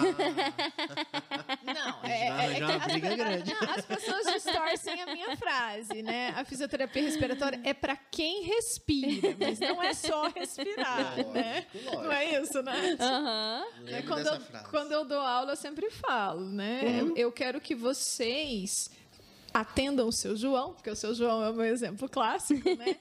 E o seu João não é para ficar sentado na cadeira, respira três vezes e volta sentado na cadeira, você dá tchau pro seu João. Porque isso ele faz lá na, na, na, na varandinha da casa dele. Eu quero que vocês consigam fazer o seu João fazer exercício. É né? É diferente. É, isso, é, é essa abordagem, né? Eu lembrei, é igual você chamar o paciente e fazer crio dentro da sala. É que não tem gelo em casa, né? Então ah. você faz a fisioterapia. É, de verdade. É que assim, tudo bem, já foi uma prática, né? Muito tempo atrás, hoje não é mais. Mas eu falo, tem coisa que o paciente pode fazer em casa. Sim, e ele aí, deve. É. Ele precisa, ele necessita fazer alguma como. coisa em casa e entender que ele pode cuidar dele. É, é, é uma coisa muito você, além Você disso, fazer sabe? isso a primeira é. vez para ele entender como funciona o processo tá legal, e é. que isso dá um resultado e que depois você vai fazer igualzinho assim na sua casa. Porque tem paciente que você tem que demonstrar exatamente o que ele vai fazer em casa, né? Aí você faz isso, beleza. Etapa 2? É, É. eu, eu sou, eu, sou, eu sou da É ta- tarefinha, sabe? Eu chego e falo assim, eu faço toda a minha conduta com o paciente, tudo. Eu falei assim, olha, agora você vai fazer esse e esse exercício, eu vou te mostrar. Eu vou lá, deito na maca, eu faço. Eu sento né, no tatame lá, eu faço bonitinho. Falo, agora vamos usar a tecnologia. Pega seu celular. Agora você vai fazer, eu vou tirar foto sua. Aí eu faço, tiro Uhum. foto, eu gravo, falo assim, olha, tá aqui no seu celular. Não tem desculpa tem para não fazer e eu não erro. lembrei, entendeu? Tem alarme no seu celular. Tem lembrete, tem alarme. Tem que lembrete, quiser. tem, você vai ter a foto, você tem um vídeo de como faz. Padrão Natália, né? Padrão Pra não Natália. ter erro. Não tem erro, não tem desculpa. Então, eu descobri assim, um negócio que fazer. vai te ajudar. Hum. A plataforma que a gente usa, Uhum. né? Ela, ela mostra se a pessoa acessou ou não. Olha. O vídeo, né? É, se ela está Gostei. acessando o programa que você passou para ela ou não. Nossa, gostei. Fica uma dica aí para você usar também. De repente selecionar alguns assim que tem lá. É, entendeu? Aí você vai Fala saber assim, agora eu quero ver. Mas é interessante porque faz parte. é, porque quando a gente fala em exercício, fisioterapia, reabilitação, postura, osteopatia, respiratória, Uhum. qualquer área que você for analisar, né, você tem que trazer uma mudança no estilo de vida. Qualquer uma. qualquer não uma. é? É uma mudança no estilo de vida. Né? E essa mudança ela tem que ser feita pelo dono da vida. Que é a pessoa que Nós busca somos- a gente. no nós também. terceiro. Nós somos mediadores do processo, né? Se ele veio nos procurar, porque nós vamos mediar o processo com técnicas, com ferramentas, com tratamentos, com abordagens, Sim. mas ele vai mudar alguma coisa no comportamento dele, É né? Quando eu faço a ponte lá para os pacientes da respiratória, é a mesma coisa. O paciente sente falta de ar, o que ele faz? Fica quieto. Aí você põe ele para fazer exercício e ele fala, ele sente falta de ar, ele quer ficar quieto. Então você tem que convencê-lo de que, um, a falta de ar existe, é real. Dois, ele pode fazer exercício com esta falta de ar para aumentar a tolerância dele a ela. Três, essa falta de ar vai diminuir um pouquinho depois. Por quê? Porque você está fazendo exercício na, dose correta e é seguro. Uhum. Né? Não, vai, não vai descompensar, ela não vai piorar. Né? Né? E Então- dá segurança para o paciente. Né? Ele tem segurança disso. É o acerto da dose, do É. mesmo jeito da postura, da técnica manual Sim. ou de qualquer outra Sim. coisa É. que você É implementa, É, né? Igual o paciente ele tem dor na coluna, ai, eu não posso é, é, flexionar, né? Eu não posso dobrar Posso minha agachar, coluna, não posso agachar. Uhum. Aí você vai, mostra pra ele, você consegue, você pode, sabe? Então a partir Isso. do momento, aí a gente muda a via, né? eu exato. mudei a via, falei assim, olha, agora você consegue entender, você consegue fazer, você pode fazer isso. Uhum. Aí o paciente, olha, eu consigo. Então a partir do momento que você muda essa via, ah, já é outra história. Eu estava lembrando agora de uma pacientinha que a gente teve lá na Unigran, quando eu era supervisora, enfim, faz tempo. Que Não é nem da não? sua época, não. É anterior à sua Então época. tá. Acho que ela da época 2005, uma coisa dias tá na assim. né? Me lembrei dela agora. É, ela era uma senhorinha DPOC, mas ela também era cardiopata, tinha marca-passo. E ela morria de medo de fazer qualquer exercício. E tudo. Ela Nossa. tinha medo de piorar o coração, né? E o pulmão dela já não era bom, né? E ela tinha artrose no joelho, ela tinha artrose na cervical, acho que tinha uma hernia discal, combinação compressão de tanto, hein? disco, né? A lombar mais retificada, aquela- Sim. né? O joanete nos dedinhos ali que doía, então não conseguia pôr tênis. Sabe aquele caos? Sim. né? Aham. Enfim. E aí eu ia explicar para o aluno do estágio, né?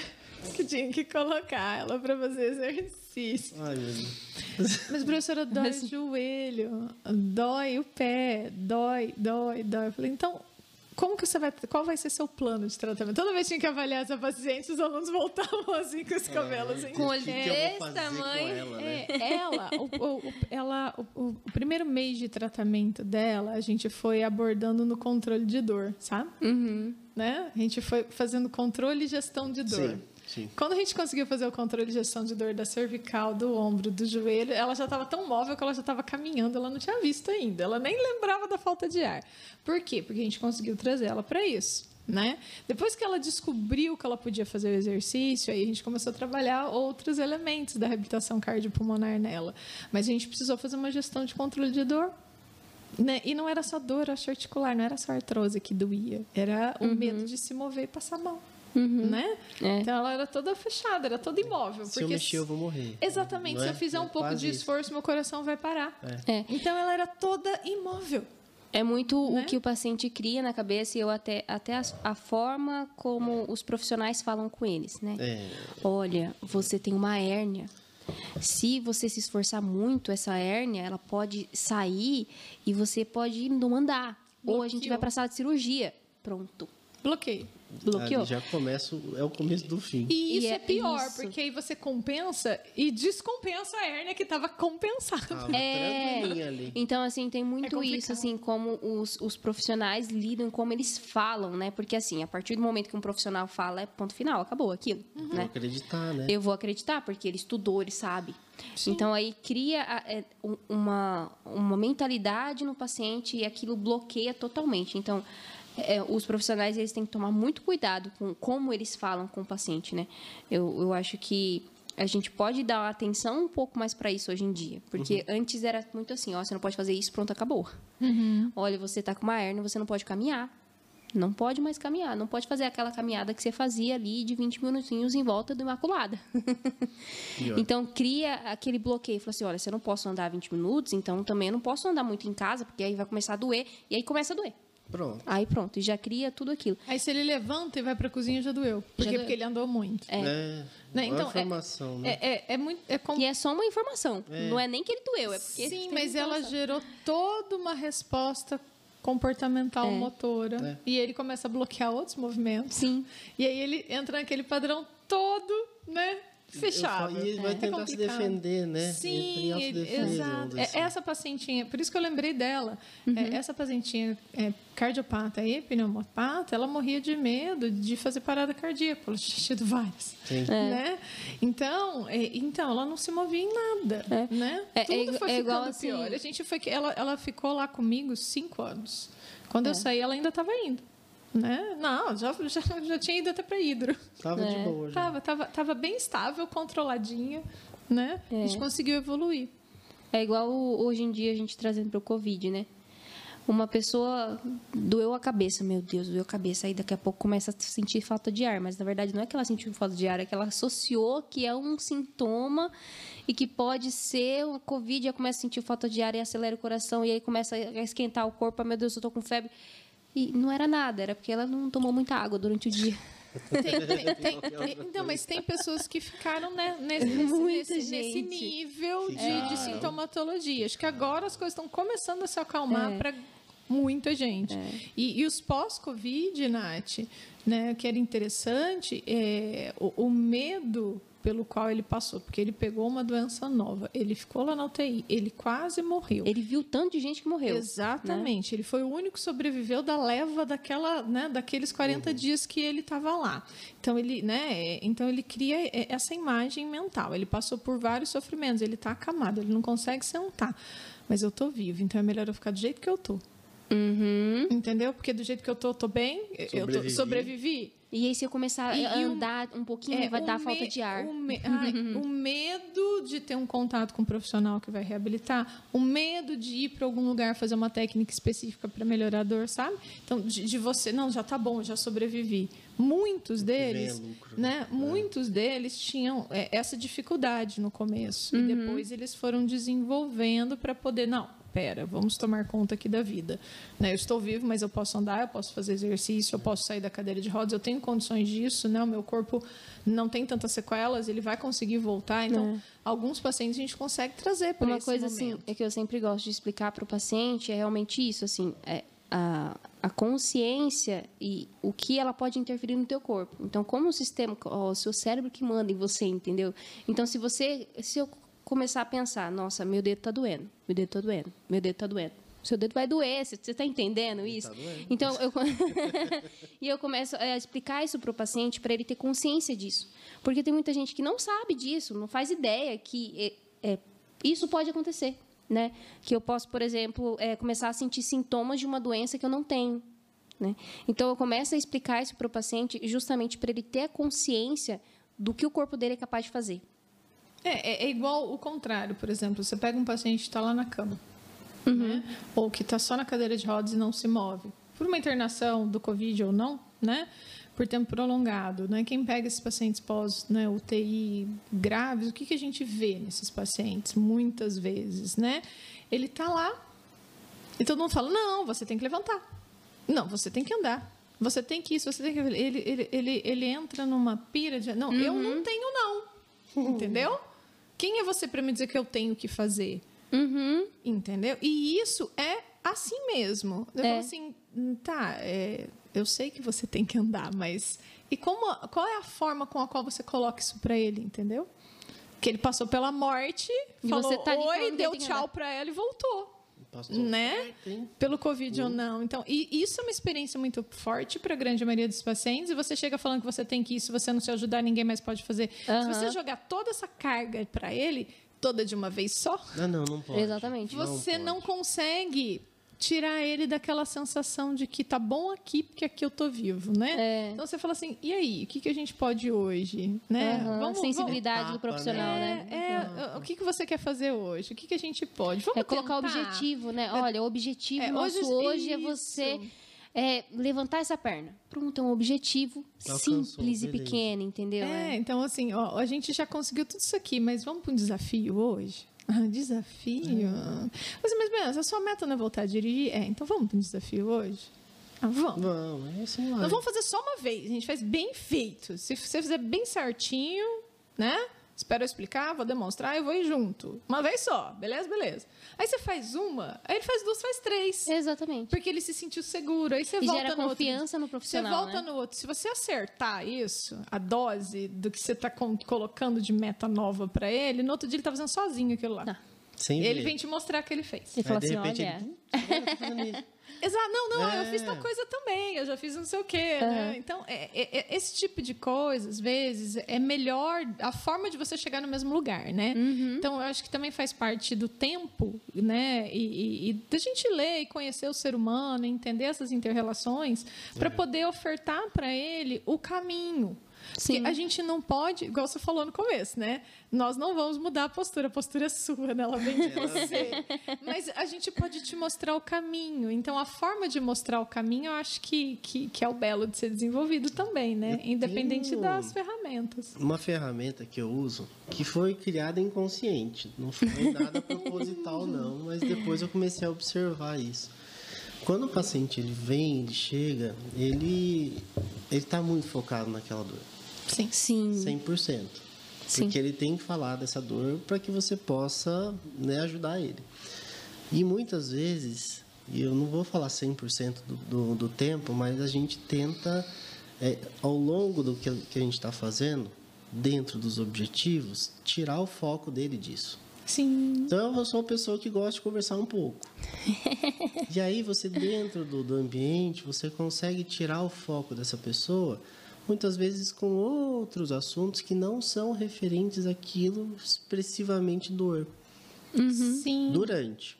E aí depois que você consegue achar um, um meio de comunicação bem fácil ali com aquele paciente, na hora que ele vê, ele já está fazendo muita coisa também que ele nem estava conseguindo e você já conseguiu ajudar dentro desse processo. É igual na falta de ar. Não é? É a mesma é igual coisa, na não é? falta de ar. Sai do né? foco. É, é, do é, Sai do porque foco. às vezes assim, você já fez todos os testes Uhum. que você queria fazer. Você já sabe que esse paciente não dessatura. Você fez intensidades, vários testes com intensidades de esforço diferentes. Ele- a saturação dele não cai. Ele satura ali 93, 94, 95. Ali. Tá tranquilo, mas ele tem uma sensação de falta de ar. Mas você, para a intensidade que você vai trabalhar, você sabe que a saturação de oxigênio dele não cai. Não aconteceu nada, ele não está em crise, Uhum. exacerbação, nem nada. Você vai fazendo exercício e vai falando, e vai conversa de um Aí outro você acha um foco que ele gosta. Nossa, eu gosto de futebol. Aí você começa lá no Eu, futebol. assim, aí eu uso a fala para fazer o teste de intensidade de esforço. Né? Que, é o tal, consegue, que é o tal é. teste. Então, eu consigo levar ele para a intensidade que eu quero. Eu sei que eu não passei do limite. Então, Tá os, os, frase, os tá? momentos... É, as frases de sete palavras. tá? né? E tem várias formas de você fazer isso. Mas, enfim, a, a forma como você conversa e alguns, né, além de achar um nicho, né, que o cérebro dele vai para outro É. lugar, você também coloca algumas frases para você poder testar o Claro, limite de esforço. claro. E ele não falou de falta de ar. Aí lá no final né, daquela série, daquele momento, daquele rodízio, enfim, do que eu esteja fazendo, aí você mostra a escala de Borg. Ele fala, ah, não uhum. sabia tanto, não. Tá tranquilo. beleza, guarda. e às vezes você não fica toda hora perguntando, entendeu? Você é, tira o foco tira o foco. um pouquinho. É, eu, eu, eu consigo é trabalhar isso Isso também. é importante, né? É, você demais. Tá... Isso é importante. Eu consigo trabalhar também conversando, eu sempre acho um foco né, ali do paciente. O que ele gosta de conversar, né? Eu acho até... Eu, eu gosto muito assim... É, quando o paciente ele vem procurar a gente, ele sai do seu ambiente, né? E muitas vezes é o que ele precisa porque o ambiente dele gera um estresse para ele, gera uma dor para ele, gera alguma coisa para ele que é insatisfatória. Então, quando ele vem para o nosso ambiente, eu, eu geralmente é, faço um outro ambiente para ele, sabe? Cada paciente eu gero um ambiente diferente dentro da sala e começo a conversar sobre aquilo que realmente ele gosta e tirar todo o foco daquela dor que ele tem e trabalhar movimento que ele falava que doía. Sabe, Ali, quando eu agacho, dói. Dói aqui no meu tornozelo. Então eu começo a trabalhar movimentos é, que é, daquele que doía, né, para ele, começa a trabalhar ali, beleza. Aí no final eu mostro para ele, ó, tá nesse movimento aqui é o mesmo movimento que você falou que, que dói. Tá doendo agora? Não tá. Pera, por que, que não tá doendo?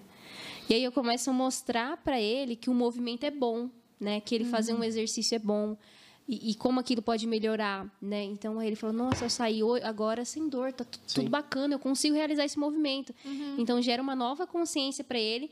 É, é, olhando um pouquinho na, parte da neuro. Então, gera uma nova consciência ali para ele e ele vê agora que aquele movimento não é um movimento que causa dor. Né? Então, tem uma nova referência para ele. Então, é, é bem legal. Ele cria uma, ele, percepção, ele né? cria uma memória afetiva mais é. positiva com aquele é. movimento e não tão negativa. É porque a via é a mesma, né? É. Então, muitas vezes a gente consegue, é o que eu faço, assim, a gente cada um na sua terapia faz a mesma coisa no cérebro da pessoa. Uhum. a, gente, a, gente, começa a olhar é, como que a gente consegue é, atingir essa via pelo muitas vezes no meu caso na manual, você no exercício, você lá na parte respiratória, de repente você conseguiu mudar totalmente o campo de percepção desse paciente para que aquilo não fosse mais interpretado como nocivo. Uhum. Exatamente. E aí você é. começa, aí você coloca o exercício, ele já consegue entrar, a escala de Borg já não está, né? Não é o foco. não é o foco, não, entendeu? Foco, é muito legal é. isso aí. Uhum. Então essa mudança Ela de... é importante, mas ela não é o foco. É, né? justamente. E, justamente. e aí é, é, interessante porque quando a gente lê algumas coisas de reabilitação pulmonar, uhum. né? Pegando só esse trecho. Sim. É assim, o paciente às vezes melhora vários parâmetros, mas a rotina dele continua fazendo a mesma coisa. Ele não traz para a rotina dele mais tempo andando, uhum. mais tempo em pé. Ele continua ficando mais tempo sentado e deitado, mesmo tendo melhorado parâmetros fisiológicos da reabilitação musculoesquelética ou cardiopulmonar. Então, eu preciso reabilitar esses parâmetros, mas eu preciso que isso faça parte. Claro. E aí, essa é uma abordagem que ela tem a ver não só com a fisioterapia, obviamente, Isso. né? Mas dentro da fisioterapia, a forma com a qual você se comunica com o seu paciente faz diferença. Né? É Sim. disso que você está falando, né, Nath? Uhum. Da, nessa avaliação que você está falando, né, morfológica, né, que você trabalha com a consciência da postura, tem a ver exatamente como ele projeta nele né, as ações que ele pode fazer. O indivíduo com doença respiratória é a mesma coisa. Como é que ele projeta a postura dele, os movimentos e intenções dele, como ele enxerga a própria falta de ar. É. Né? Então, a gente trabalha muito mais no sistema nervoso central do que no periférico. É, eu preciso trabalhar o periférico é com o exercício, mas eu preciso que isso traga boas aferências ou boas memórias para o sistema nervoso isso internalizar isso para a intenção do dia a dia que não seja aquela que eu tô lá na orelha dele mandando ele pedalar. Uhum. Que ele possa andar mais na casa dele. Sim. Né? E isso é a via de acesso, é a via da comunicação. Uhum. Né? É a forma de comunicar as coisas, né? É a mesma linha. É a mesma linha. É, meu pai ele sempre fala assim, linha. assim, não é o que fala, o que se fala, é como se fala. O pai, eu escuto essa frase desde criança. Ele puxava sua orelha falando Você viu isso. desde criança e agora eu tô aqui na, na minha rotina fazendo, fazendo isso. isso aí. Viu? Tá vendo? Seu pai dava Viu? Ele vai gostar de escutar vai. isso. Manda um abraço pro seu pai. Um abraço, meu pai. Mas é, é interessante, né? Essa, essa questão de, de, de, falar de paciente, como que eles interpretam, né? Isso para mim ainda é um desafio, porque isso é individual. Uhum, com certeza. É. Cada, um, cada um é um desafio novo. É, e a gente começa a, a tentar enxergar isso nos pacientes. E, e, como que depois de você conseguir mudar a, a, percepção realmente, como eles têm a mudança, né? Que daí é o, é o sinal realmente efetivo que aquilo realmente teve a, a chave virada, né? Ela uhum. foi, mudou seu comportamento e conseguiu seguir adiante. Até isso acontecer, tem vários processos. Sim. Que é onde muitas vezes vai, passa um tempo, às vezes volta. Uhum, uhum. Isso não é, eu falo assim, não pode ser totalmente mal visto, porque também faz parte da construção Sim. dessa pessoa, né? Exatamente. A pessoa precisa assumir para ela e às é. vezes ela precisa de um tempo. Tem é. pessoas que demoram bem mais, tem pessoas Justo. que aceitam muito mais rápido, então Tem pessoas que precisam experimentar outras coisas achando Justo. que é. vai resolver na, terceir... que, na terceirização, uhum. depois ela volta e entende que ela precisa participar. É. Né? Aí tem pessoas que acham, falam assim, não, eu sei que não é isso. Né? A pessoa que ela acha é. que ela sabe tudo. Não, e, e, e, aí ela, ela, ela vem para essa. É, porque tem gente, né? Até o orgulho mesmo, a pessoa muito orgulhosa, ela não quer aceitar alguma coisa que você tentou conversar com ela e aí ela pega, não, peraí, eu tenho que me abaixar. Então esse processo ele é muito grande dentro da pessoa, né? Para ela poder né? participar é. da sua própria recuperação, que é. é. aquela primeira pergunta que você fez de terceirizar o resultado, uhum. né? Sim. Então, é, eu acho que um dos grandes desafios do FIS em qualquer área é fazer o paciente entender que ele é parte do processo. Sim. E que o processo tem foco nele. Então, Sim. se a parte dele não a gente tiver, só tá para ajudar. Se né? ele não conseguir fazer a parte dele, a coisa vai ficar mais complicada. A gente não vai conseguir atingir todas as metas. Talvez a uhum. gente consiga aquele controle rápido daquele primeiro momento, mas isso não vai ser duradouro. duradouro. É, é, é tirar aquela visão assim: eu estou indo lá para uma pessoa me ajudar a tirar a minha dor. Né? Essa é a visão que ele postura, tem. Resolver a, tá minha postura. Resolver. A pessoa tem essa visão. Não estou indo lá para resolver todos os meus problemas. E tirar a visão que ó, não é assim. Você está indo lá para alguém te ajudar. Você, você vai fazer e a pessoa vai só te ajudar, né? Vamos colocar o só te ajudar é, para a pessoa realmente entender que é ela que tem que fazer, né? Então tem que mudar um pouco essa visão das pessoas. É quem é o meio e quem é o fim. É. Não é quem é a finalidade, quem é o é. meio, né? Uhum. De ação. Eu tô aqui analisando, saiu do RPG. E tem tudo a ver, tem poxa. Tudo a ver, tem tudo a ver. Mas eu falo porque assim, Mas faz né? Parte faz do parte indivíduo. do indivíduo, né? A gente sempre a gente vai discutindo, vai, vai falando do indivíduo, coitado, né? Do indivíduo. Dá, ficou, a orelha esquenta, né? Porque é, é muito engraçado a gente parar para ver e, e, e, e analisar isso, assim, muitas vezes, qual foi o nosso processo para fazer tudo que a gente também faz hoje. É. Uhum. Né? Para chegar nessa mentalidade, porque é. muitas vezes a nossa formação não proporcionava não, isso. Não né? desse jeito. E como que a gente também é, consegue fazer essa mediação, fisioterapeutas, fisioterapeuta paciente saúde, vamos colocar dessa isso, forma. Isso, uhum. isso. Porque a gente está no meio, né, fazendo esse, esse intermédio. E como que a gente tem que trabalhar para conscientizar o paciente ao mesmo tempo ter bons caminhos para que ele possa trilhar, né? Então isso é um desafio gigante é. que a gente tem. Uhum. Né? Um matutando na vida. Aquela história que a gente escreve lá, né, no Instagram, né, que, que o paciente é o protagonista do é, tratamento. Uhum. Tem a ver Não é brincadeira, é real. Não, é, é, isso. E esse é o desafio, porque cada paciente é único. É, aí que tá o lance. É. A gente nunca sabe o que vai chegar. É, não é receita de bolo. Toda vez que chega um paciente, gente já e analisa o momento que ele está sentadinho ali, que ele vai que andando, o jeito que ele levanta, o jeito que ele senta, como ele senta na cadeira, como ele está disposto, como ele conversa com você, para a gente analisar aquele paciente e ver que via a gente pode é, seguir para auxiliar ele e fazer com que ele entenda tudo isso. A, a, a abordagem, né? É. Para você conseguir colocar ele no trilho do negócio, falou: isso. paciente saúde, o trilho é. é. esse. Eu sou o meio de é. caminho para ajustar o caminho para ele tentar ficar menos tortuoso, é. mais arrumadinho. E hoje tem outro porém, tem outro porém. Hoje a gente tem muita informação na internet. Isso, eu né? ia falar isso também. Então, uhum. a gente tem tanta coisa assim, né? Da tua área também tem um monte.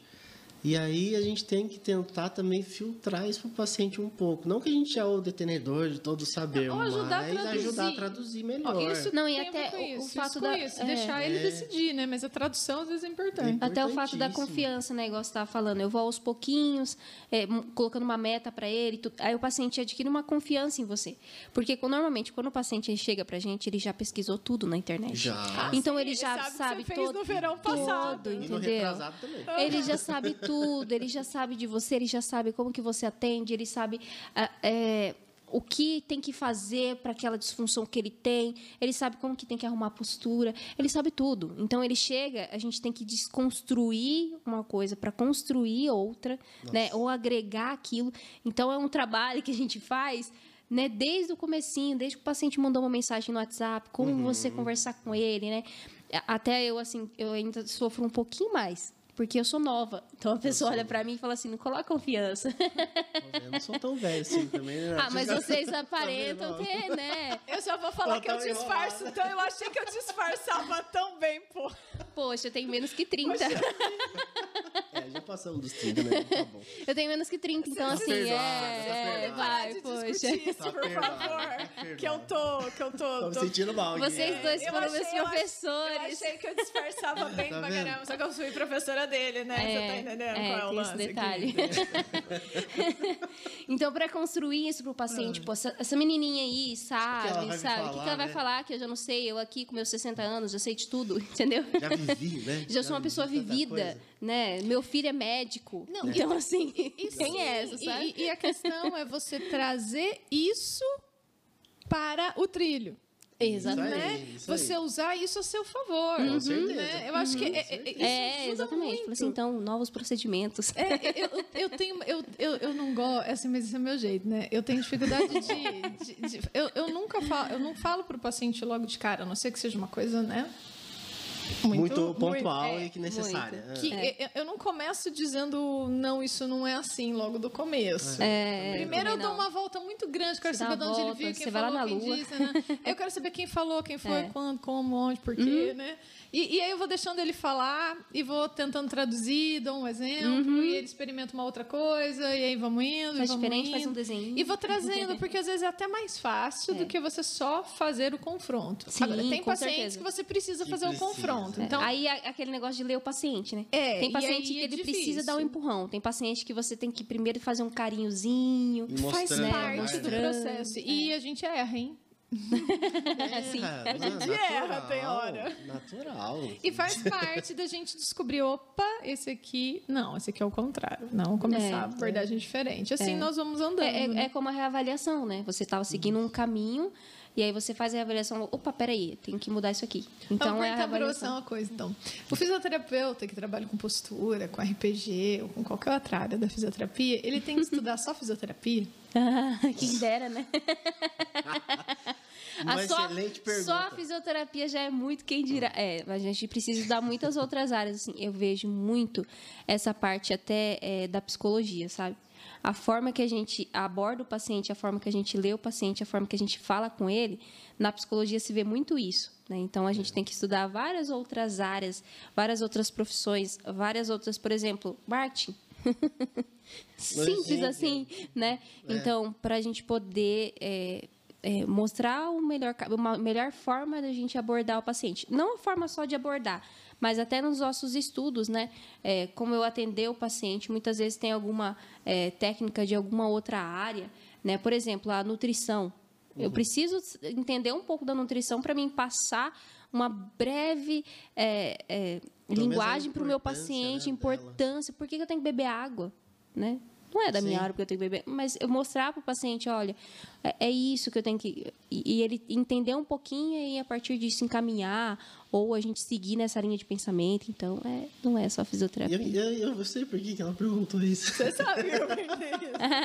Não, não, mas é independente, mas eu falo porque assim, ó, é, é, a gente muitas vezes, é, como profissional, a gente estuda, estuda físio, Aham. mas a gente tem é, também a nossa parte de formação que ela é médica.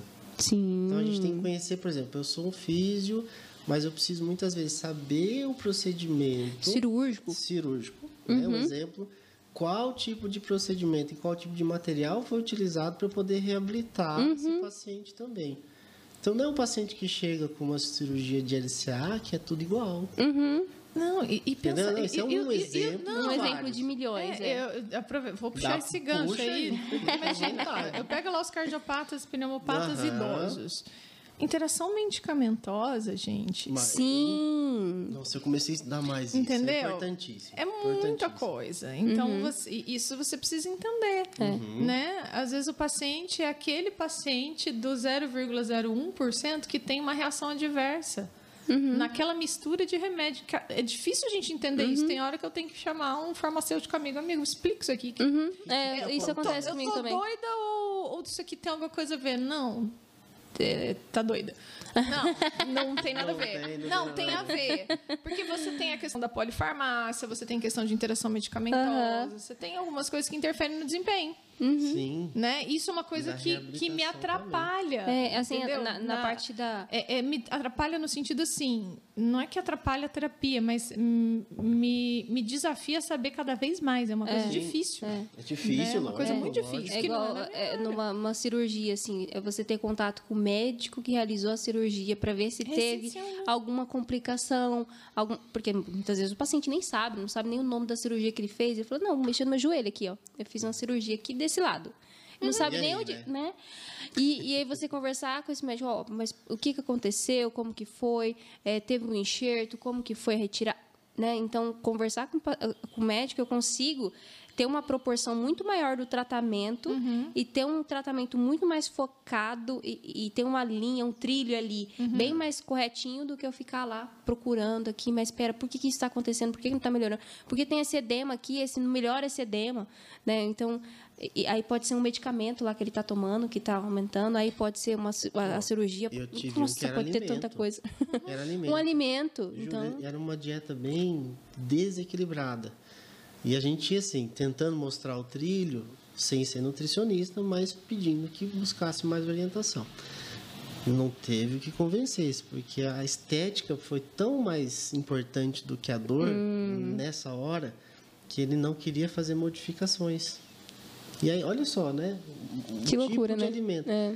Só que ao mesmo tempo, enfim, né, é, é muito desafiador hoje, vou nem falar só do físio, né, mas do profissional da saúde conseguir encaixar todo esse conhecimento aqui, né, no nosso consultório. A gente tem que ficar o tempo todo, o tempo todo. o tempo todo estudando, o tempo todo lendo, O tempo todo estudando. buscando outros E a colegas. cada paciente que chega é um desafio diferente que você Exato. tem que. é. É, E, e lembrando, né, que ainda mais Uhum. a gente acaba tendo que estudar sobre o ser humano e a natureza do ser humano como ser humano. Aham, Né? Porque Agora é a gente está as muito na, na saúde mental, né? né? Não são só as Depois questões pandemia. psicológicas Por apenas, outros- né? Não são só as fatores. questões psicológicas em si, dos diagnósticos, mas de como o ser humano é, pensa, né? O que que elabora um O pensamento. comportamento em si, né? né? Como ele age, como que é no Isso- trabalho. Tem gente que trabalha, está num serviço ali, num trabalho que é super estressante, que não gosta de estar ali. É simples assim. E Só que a ele não fala isso para todo mundo. a Olha, eu trabalho, mas eu não gosto do que eu, tra... do Não. que eu faço. E se a gente É não muito difícil tirar a isso. pessoa não vai falar, Não, né? é muito Raríssimas exceções. difícil. É muito difícil, Então, é, entender como é que o ser humano se comunica, né? Uhum. Entender como ele coloca a informação, porque ele está te contando uma coisa no consultório, mas ele está te contando com uma intenção, Uhum. né? Que é tratar o problema dele. E às vezes você precisa saber de informações que não são aquelas. Então, entender como É. o ser humano lida com É, isso, e isso, entender, e são, né? e Isso são é informações desafio. difíceis de ser obtiradas, assim, Sim. e demora. E às vezes você Às não vezes vai demora. ter, não. Eu, eu dou um exemplo, eu faço um gráfico de intensidade e tempo. A Juliana conhece esse gráfico, eu acho que eu já te mostrei também. Às vezes aquilo, aquilo que é muito intenso, você identifica e você consegue ver o tempo que você passou naquela intensidade, isso me gera dor, qualquer outra coisa. Tá? Agora, se você tem algo de baixíssima intensidade que dura 20, 30 anos, chega no final dos 30 anos, isso vai te gerar algum tipo de alteração, seja psicossomática, etc. Não vamos entrar no mérito do que, que vai se transformar. E a pessoa fala, ah, mas eu faço isso há 30 anos. Eu falei, pois é, você está se intoxicando. E agora que eu vou 20 anos, sentir dor, 30 é. Né? Veneno em baixa dose também, Também É, mata. também mata. Justamente. né? É, Então, é uma é. frase clássica de livro, mas é. Sim, mas é, é uma verdade. É, uma é verdade. verdade. Por que, que eu sinto dor só quando eu cheguei nos meus 60, 70? A vida inteira foi ativo, nunca senti nada.